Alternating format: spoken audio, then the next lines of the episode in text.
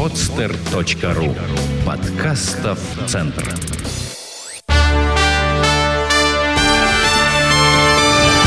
Прямая линия с Радиславом Гандапасом.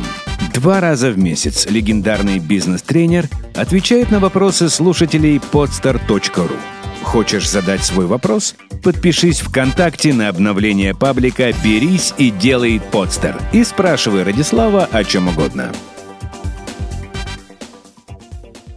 Здравствуйте, меня зовут Михаил Кокин, я программный директор podster.ru. Сегодня раз в две недели, как это полагается, мы общаемся с Радиславом Гандапасом. Он отвечает на вопросы наших слушателей и читателей нашей группы «Берись и делай подстер». Кстати говоря, подписывайтесь на эту группу, задавайте вопросы Радиславу. Э, сегодня снова очень-очень много вопросов. Э, в группе «Берись и делай» уже более пяти страниц в обсуждении темы «Прямая линия» с Радиславом Гандапасом. Э, вопросы, как всегда, совершенно разные. От общих, как сделать бизнес, с чего начать, до более-менее конкретных э, и провокационных. Слушайте внимательно. Радислав, здравствуйте. А, по-прежнему э, читатели группы «Подстер. Берись и дело» задают вам вопросы. И начнем сегодня с э, вот этого. Вопроса Анастасии Рябой. Анастасия э, спрашивает, Радислав, скажите, пожалуйста, а как вы э, для себя самого отвечаете, зачем вы все это делаете? Да. Ведь ресурсы для деятельности можно найти только в ответе на этот вопрос. Нашли ли вы для себя смысл во всем том, а, чем занимаетесь? Вы часто говорите о том, что и как, но меньше, а зачем? А в чем смысл самореализации, если тело стареет и неумолимо движется к смерти? Отличный вопрос утром понедельника. Ну, что-то тело у меня не сильно движется к смерти. Да. А, ну, вообще в вопросе много э, «но» и много, много того, что следует, прежде чем отвечать, с чем следует разобраться. Первое. Человек не осознает своей истинной мотивации. А, никогда. Когда он начинает ее осознавать, она перестает на него воздействовать. Вопрос праздный, хотя и интересный. И размышления над ним интересно. Может быть, ответа я не дам э, ну, такого прямолинейного. Первое. Я знаю, что многие люди начинают что-то предпринимать в жизни для того, чтобы ну, обеспечить свои материальные потребности. Это нормально, это естественно, это правильно.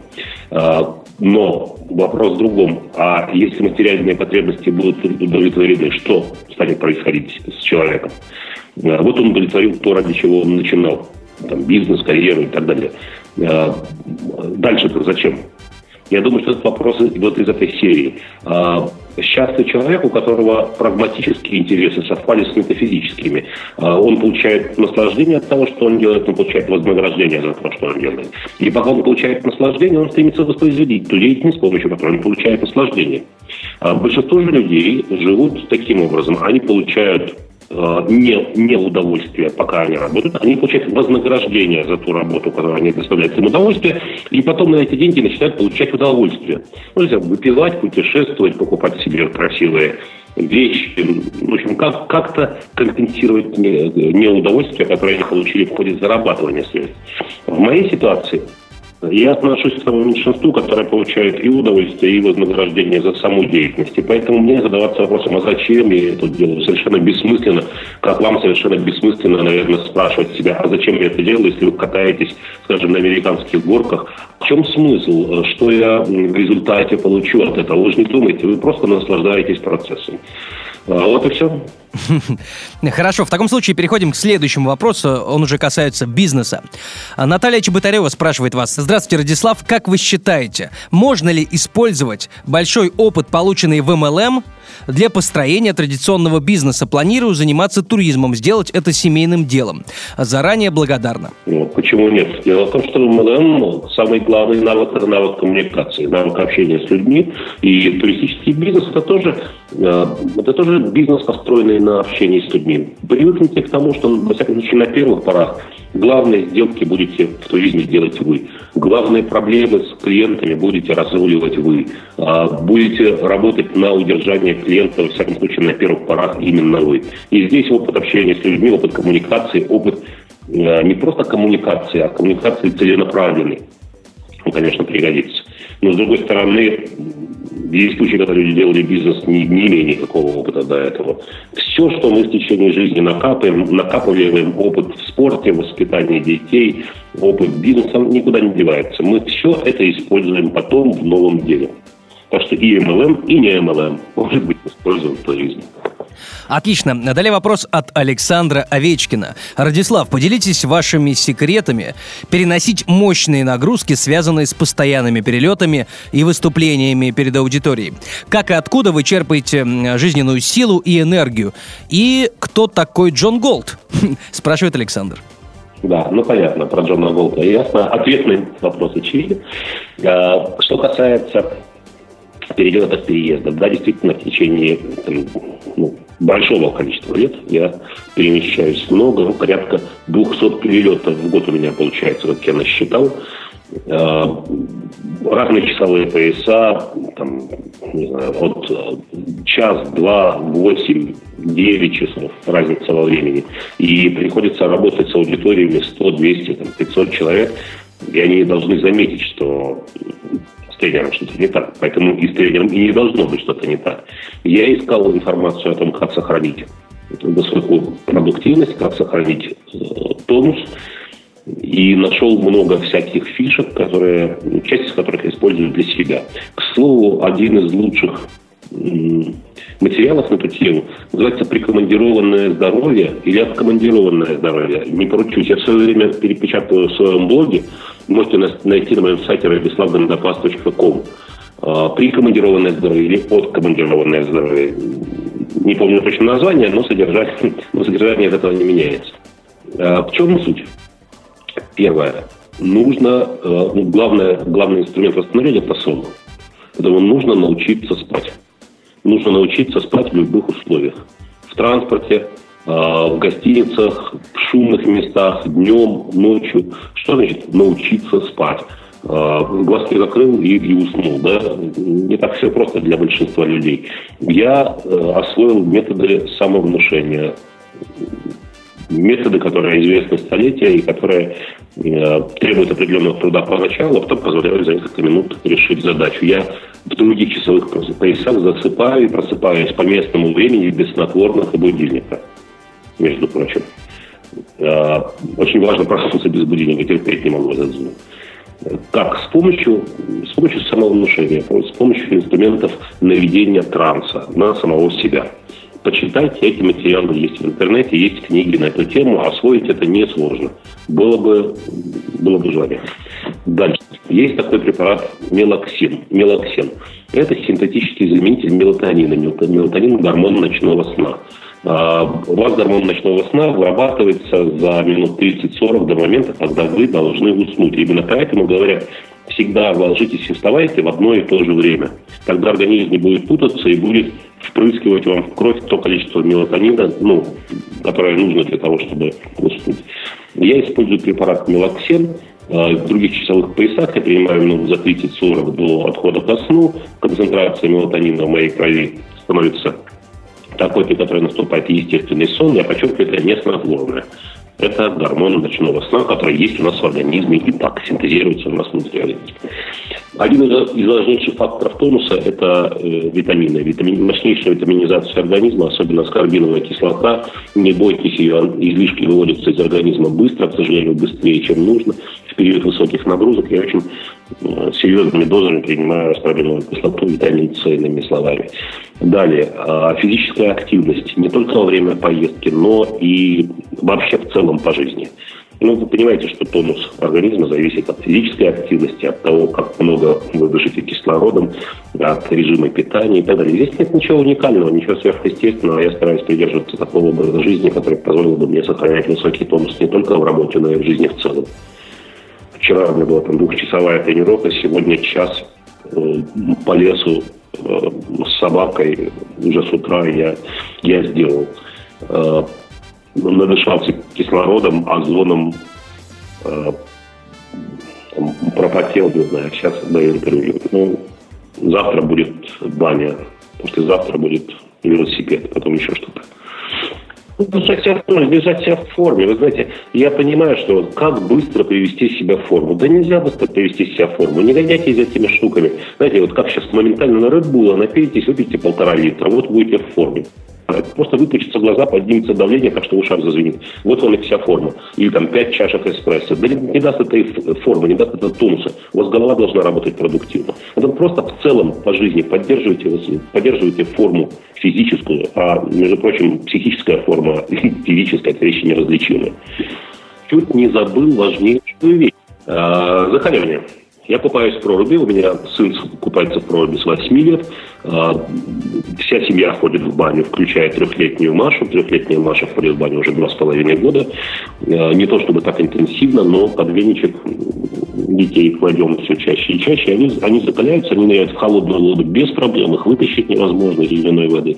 У меня каждое утро начинается с обливания ледяной водой на, на земле над нами. Э, вообще использую каждую возможность к закаливанию. В поездках в гостиницах нет возможности облиться водой или залезть в купель, в прорубь, поэтому там я использую контрастный душ. Это мощнейшая штука, никакой кофе, никакой Red Bull не сравнится по уровню э, воздействия на тонус э, с контрастным температурным режимом контраст. Повторю, обливание холодной водой, баня прорубь. Отлично. А, следующий вопрос от Гаспара Лемарка, так э, назвался пользователь ВКонтакте в группе «Берись и делай подстар».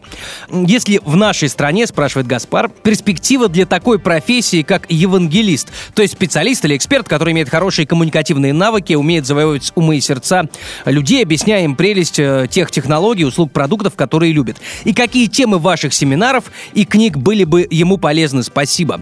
Начнем с того, что евангелист вот в этом э, в такой формулировке, это вовсе не профессия. Это просто навык публичной речи, навык, э, с помощью которого человек в любой профессии может достигнуть определенных успехов. Э, что это посоветуете своего? Камасутра для оратора, книга, которая уже в течение многих лет остается бестселлером и не только позволяет навыки публичной речи освоить, но она очень здорово мотивирует человека, который только начинает, только делает первые шаги в ораторском искусстве. Э, могу посоветовать книгу «101 совет оратору», Книга «Шпаргалка», которая не помешает при регулярной практике публичных выступлений в кармане, откуда вы могли бы ее достать и посмотреть основные моменты при подготовке публичной речи. Шикарная совершенно книга, но она очень дорогая, поэтому я очень осторожно ее рекомендую. Называется «Речи, которые изменили Россию». Вот это уж правда евангелисты. Люди, которые, произнося публичную речь, поворачивали нашу историю. Может быть, не вспять на несколько градусов, но тем не менее речи, которые изменили Россию. Угу. Конечно, я понимаю, что э, видео гораздо более сильная вещь по воздействию на навык, чем книга, поэтому но по-прежнему рекомендую два моих видео. Один называется «Учимся выступать публично», другой «Бизнес-презентация». Угу. И далее, кстати, вопрос тоже по теме, касающийся выступлений, только а, немного другой части ораторского а, искусства, ораторского имиджа. Наташа Тан, Наташа Тан спрашивает вас. Радислав, вы всегда отлично выглядите. Давно интересно, вы сами занимаетесь своим гардеробом или вам кто-то помогает? Какую роль играет одежда в работе тренера, по-вашему? Спасибо. Ну, несомненно, в работе любого человека публичной профессии а, одежда и вообще внешний вид играет роль. А, ну, даже не о чем говорить, это понятно совершенно. Э, дело другое, что внешний вид это не обязательно безупречный костюм, э, какая-нибудь там особая прическа и так далее. Ведь есть же люди в этой профессии, которые, э, имидж которых показывает, что они не заботятся об имидже. Да, такой немодный свитер, какие-нибудь э, старенькие джинсы. А, Стив Джобс, да? Да, это, это же тоже имидж. Это, это имидж человека, которому до лампочки имидж. Если ну, тут вы должны выбрать, во-первых, имидж, который комфортен для вас, вам должно быть в нем хорошо. Во-вторых, выделываться вы можете, когда у вас уже есть бренд. Когда есть бренд, вы можете одеваться как угодно. И люди сочтут это удачным решением, поскольку ну, понятно будет, что он намеренный. На первых же порах нужно быть очень очень-очень осмотрительным в выборе вещей. Самая простая беспроигрышная вещь для мужчин это классический костюм. Классический хороший костюм. При этом костюм носится очень долго. Экономить на костюме бессмысленно. Пусть у вас будет два классных костюма в гардеробе, чем десяток дешевых, которые сразу бросаются в глаза и говорят о вас не лучшая вещь. А, второе. Особенно если у вас нестандартные параметры. Сшейте костюмы на заказ. По деньгам то же самое. То же самое или почти то же самое. Но внешне разница огромная. Никогда в жизни костюм покупной не будет сидеть на вас так, как сшитый. Я уже много лет костюмы и рубашки шью на заказ. Нашел для себя ну, самую лучшую самое лучшее место, где можно это сделать в Москве, перебрав несколько. И в основном в моем гардеробе шитые костюмы. Хотя есть несколько исключений. Э, есть один магазин в Москве, называется Тантау, где э, я иногда покупаю костюмы готовые. Они отлично мне подходят. И купил два костюма в Лондоне, которые тоже сели на меня, так как будто на меня были шиты э, рубашки, обувь, обувь, как правило, Прада, потому что, ну, во-первых, подходит очень, очень хорошо мне и нравится, нравится вид этой обуви. В общем, как правило, выбираю эту марку, хотя знаю, что обувь и шьют на заказ тоже. Бывает, бывает такое. Но это гораздо дороже, во-первых, не всегда оправдано. А, пользуюсь ли услугами каких-то людей, которые дают мне совет? Да нет, вы знаете, как-то с этим не было, в этом не было необходимости. Удавалось самому подобрать, почувствовать. Не знаю, откуда это взялось. Но, в общем, мне удается подбирать вещи, которые друг с другом сочетаются, которые сочетаются со мной, самое главное. К слову, часть, часть моей карьеры я выбрал для себя имидж, ну не, не имидж, а одежду спорт casual. У меня были джинсы, ну хорошие джинсы, где индиго, э, прилетальный клубный пиджак, рубашка с, такая тоже несколько casual, такой широкий ремень, такой на грани имидж. Я в последнее время стал тяготеть классическим костюмом и джинсов на тренинге не надеваю. Но тем более в тренинге у меня было раньше 12-15 человек, а сейчас у меня в зале сотни, и джинсы на сцене это не совсем, не совсем то. На тренинге может быть, на джинсы не совсем то. А, и когда я был ну, совсем молодым студентом, мы играли в рок-группе, и помню, давали концерт в собственном же университете, где учились. И мне сказал руководитель э, студенческого клуба, такой вещь, говорит, трех вещей не должно быть на музыканте на сцене. Сапоги, джинсы и свитер. Я эти слова запомнил, сейчас, когда выхожу на сцену, я их вспоминаю и, соответственно, подбираю гардероб. Угу. Отлично. А, следующий вопрос задает Кирилл, э, Кирилл Губич. А, ну, э, вопрос э, слишком, слишком общий, как мне кажется. И мы в прошлой передаче, которая, к слову сказать, набрала уже больше 4000 прослушиваний, а, уже наверняка на него ответили частично. А, э, Ки, э, так, Кирилл спрашивает. Радислав, Здравствуйте, как правильно выбрать направление бизнеса, которым заниматься? Ну вот мне, по мне так э, вопрос очень общий, и непонятно, как на него ответить без конкретики. Ну, знаете, человек, владеющий словом, ответит на любой вопрос. Ну, главное, чтобы это не было, не, впадать в софистику. Существует несколько способов выбрать. Ну, способ первый, когда обстоятельства выбирают за вас. Например, к вам обращаются какие-то люди, стартаперы, друзья, и предлагают вам поучаствовать в бизнесе. Идея уже есть, вам остается решить, вкладываться в него или не вкладываться. Деньгами, временем, связями и так далее. Вариант номер два. Э, так было в моей жизни однажды, так было в истории очень многих компаний на Земле, когда, ну, скажем, двое приятелей отпраздновав мальчишник в Лас-Вегасе, отправились домой на машине. Они мучились чудовищной головной болью после вчерашнего, но не могли купить аспирина, поскольку аптеки были закрыты, когда они выезжали. Потом они проезжали маленькие городки, в которых не было э, аптек. Потом они долгое время ехали по пустыне, и не было ни одного города. Они измучились чудовищно. Но они остановились несколько раз на заправочных станциях за время следования, чтобы перекусить, заправиться и так далее. И они придумали новый бизнес. Безрецептурные препараты могут продаваться на заправке, например, маленький аптечный киоск. Это препараты, которые спрашивают в 80% случаев. И никаких специальных разрешений, лицензий продавцу не нужно. И они сделали такие маленькие, маленькие аптечные киоски, тысячи точек по всей Америке. И они сразу стали очень богатыми людьми, делающими важное для людей дело. А всего лишь головная боль после перебора с алкоголем. Она натолкнула на идею бизнеса. бизнеса. Есть третья, третий путь. Это когда э, бизнес делается вокруг хобби.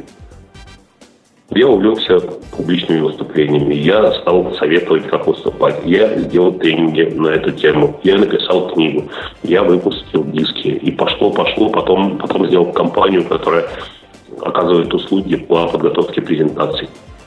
Все бизнес вокруг хобби. Есть люди, которые делают хобби вокруг, э, делают бизнес вокруг своего э, спорта любимого. Например, Тиньков, он сделал велосипедную команду, потому что сам занимался, увлекался велоспортом. Остается загадкой, почему он сделал пиво, но это уже пивной бизнес, но это уже вопрос. В общем, вариантов несколько. Можете, можете начать от хобби, кстати. Это всегда здорово, поскольку вы горите темой, вы в ней разбираетесь, вы хотите в нее погружаться больше и больше. Если есть увлечение, посмотрите, как из этого можно начать делать деньги. Отлично. Э, следующий вопрос задает нам э, Евгений Апанов. Вопрос несколько провокационный.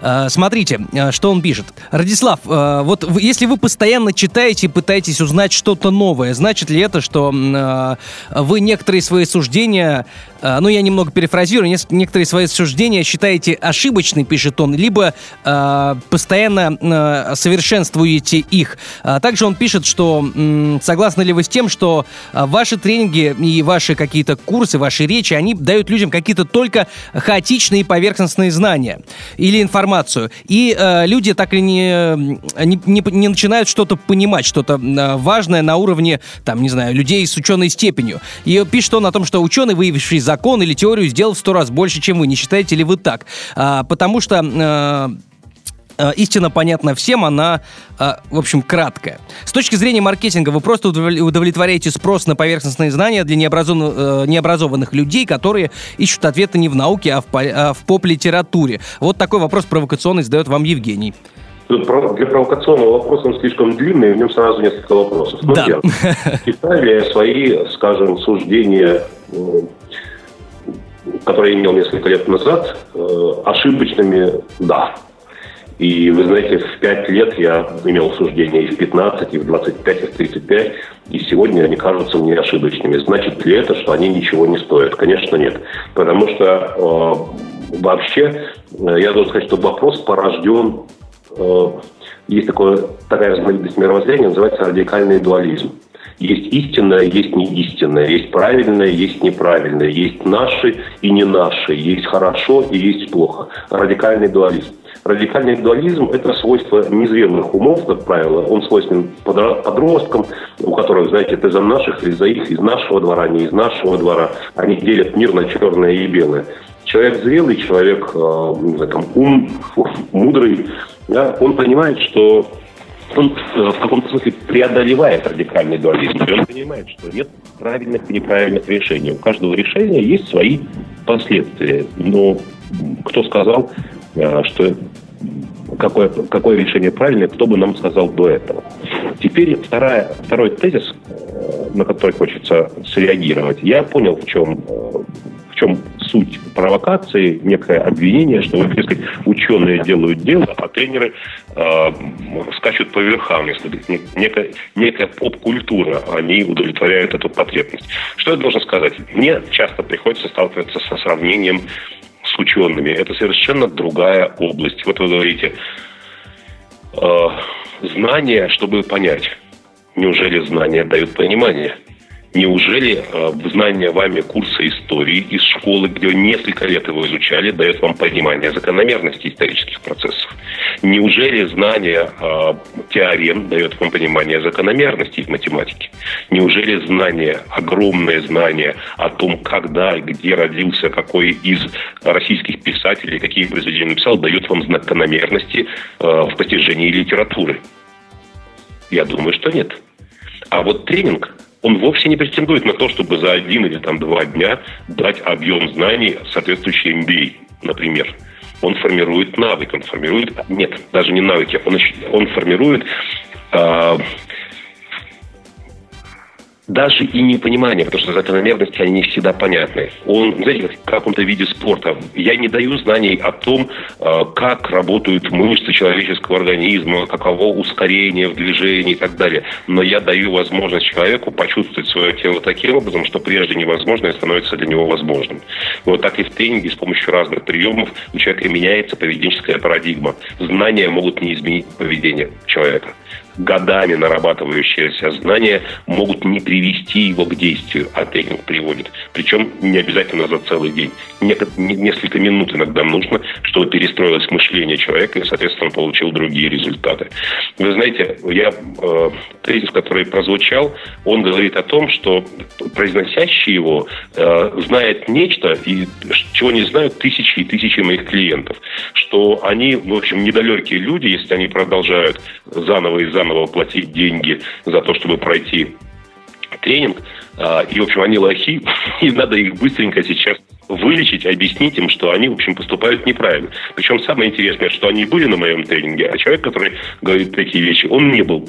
И поэтому его взгляд умозрительный, а их совершенно практический. Но при этом ему кажется, что он более прав. Это, опять же, подростковое мышление. Я прав, остальные не правы. Я знаю, как, а остальные, в общем, дураки. Когда я был подростком, капец, я был убежден, что у меня родители полные идиоты, ничего не понимают в жизни, и, и меня не слушают. А они смеялись над моими э, взглядами как мне сейчас смешно слышать вот этот якобы провокационный вопрос, который на самом деле я слышал уже лет 10 в разных, в разных интерпретациях. Но, кстати, отвечаю на него тоже в разных интерпретациях в течение этого времени. Не, не, неправильно и истинно, а так, как я его, так, так, как я вижу этот ответ в момент ответа. Отлично. Радислав, а, давайте пару последних вопросов. Александр Винч спрашивает вас. Радислав, здравствуйте. Недавно вышла книга «Харизма лидера». В книге много теорий, а практики практически нет. Например, как развить харизму. В связи с этим скажите, пожалуйста, какие книги, может быть, фильмы, в общем, любые источники стоит просмотреть и изучить с целью поиска упражнений на развитие лидерских качеств? Знаете, не, давайте не путать лидерские качества и харизму, это недождественное понятие, во-первых. Во-вторых, как книга может дать практику, для меня это пока загадка. Я, я не знаю способов, как книга может дать практическую пользу, практический навык. Вот книга, как раз в отличие от тренинга, она формирует знания, а умения, навыки формирует тренинг, несомненно. Практические упражнения для развития харизмы. Очевидно, э, автор вопроса не читал пока моей книги он приобрел или увидел, что она есть, или просмотрел ее, но не прочитал. Почему? Потому что если бы прочитал, увидел, что в этой книге автор исходит из того, что харизма – это не некое свойство личности, не некая константа. Харизма – это эффект, производимый личностью в группе. При этом человек, который харизматичен для одной группы, для другой может быть совершенно не харизматичен. Человек, который харизматичен в определенный период времени для определенной группы, для этой же группы в следующий период времени совершенно не харизматичен. Достаточно привести пример диктаторов, которые после смерти через некоторое время вдруг, или не обязательно после смерти, после свержения. А, таким образом, харизма это не есть константа, и вы не можете накачать ее как мышцы. Вы можете научиться эффективному влиянию, вы можете научиться эффективной власти, вы можете научиться эффективному управлению. А харизма здесь э, вообще, ну, как бы я сказал, прямо не, не парьтесь харизмой, парьтесь эффективностью. А харизма, харизматик вы не харизматик, скажут люди, которых вы поведете за собой. И вот не нужно на этом заморачиваться, не разовьете вы никакую харизму. И скорее, скорее погубите ее, если будете слишком много уделять ей внимания. Вот главная идея. Кстати, главная идея книги. Дальше я описываю, в каких ситуациях, в каких группах, какие лидеры достигают такого эффекта, много примеров из жизни, ну и так далее. Я с этого тренинга по харизме начинаю. Люди харизмы нет. Вы пришли на тренинг по харизме, но харизма не существует как явление объективной реальности. Есть эффект. А, ну и последний вопрос тоже достаточно эффектный. А, Сергей Мишалевский задает его вам. А, Радислав, как создать богатство в финансовом плане, если должен банкам 2 миллиона рублей, проценты только растут?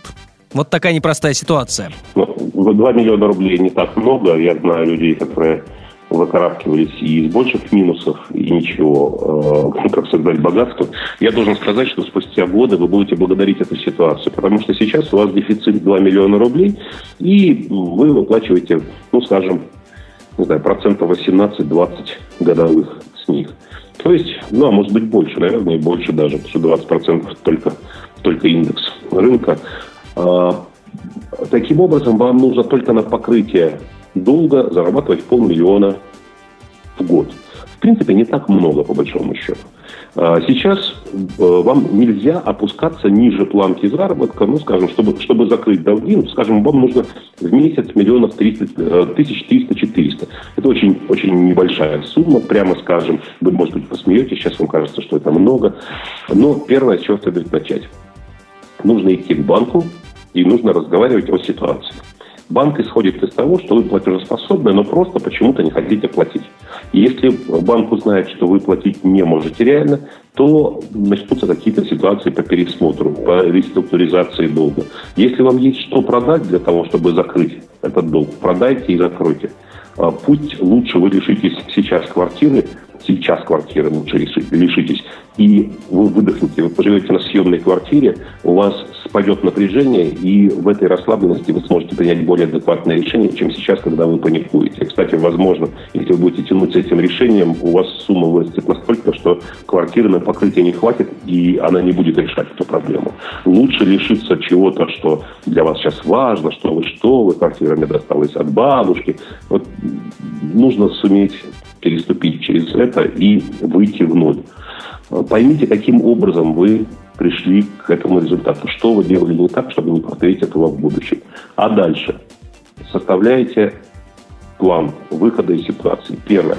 Минимизация расходов. Вот до, до, до, до нуля. Научитесь жить с минимальным бюджетом. Дальше. Разрабатывайте план. Каким образом вы будете зарабатывать. Как, как, не ищите, как вы будете зарабатывать 100 тысяч рублей в месяц, они не решают вашу проблему. Ищите способы 300-400. Всем, кого вы знаете, скажите о вашей ситуации, о том, что вам нужны деньги, заработок, работа в таких объемах. Всем, кого вы знаете, не стесняйтесь. Большинство людей, которые засыпаются в банкротстве персональном, а, скрывают до последнего от своих близких, от своих друзей, им неприятно, что люди узнают и так далее. Э, скажите всем, что вы в сложной финансовой ситуации и подскажите, из самых неожиданных мест может прийти решение. Вам предложат работу, вам предложат бизнес, вам предложат и так далее, и так далее. Здесь будьте осторожны, потому что вам, в числе прочего, могут предложить такую вещь, которая еще больше обрушит ваше финансовое состояние, э, некую некое, некое предприятие, которое якобы сулит в короткое время большие доходы и так далее. Там таким образом кидают людей с удовольствием. Вот будьте осторожны в этой ситуации. Повторю, вы не первый. Таких ситуаций тысячи одновременно происходит.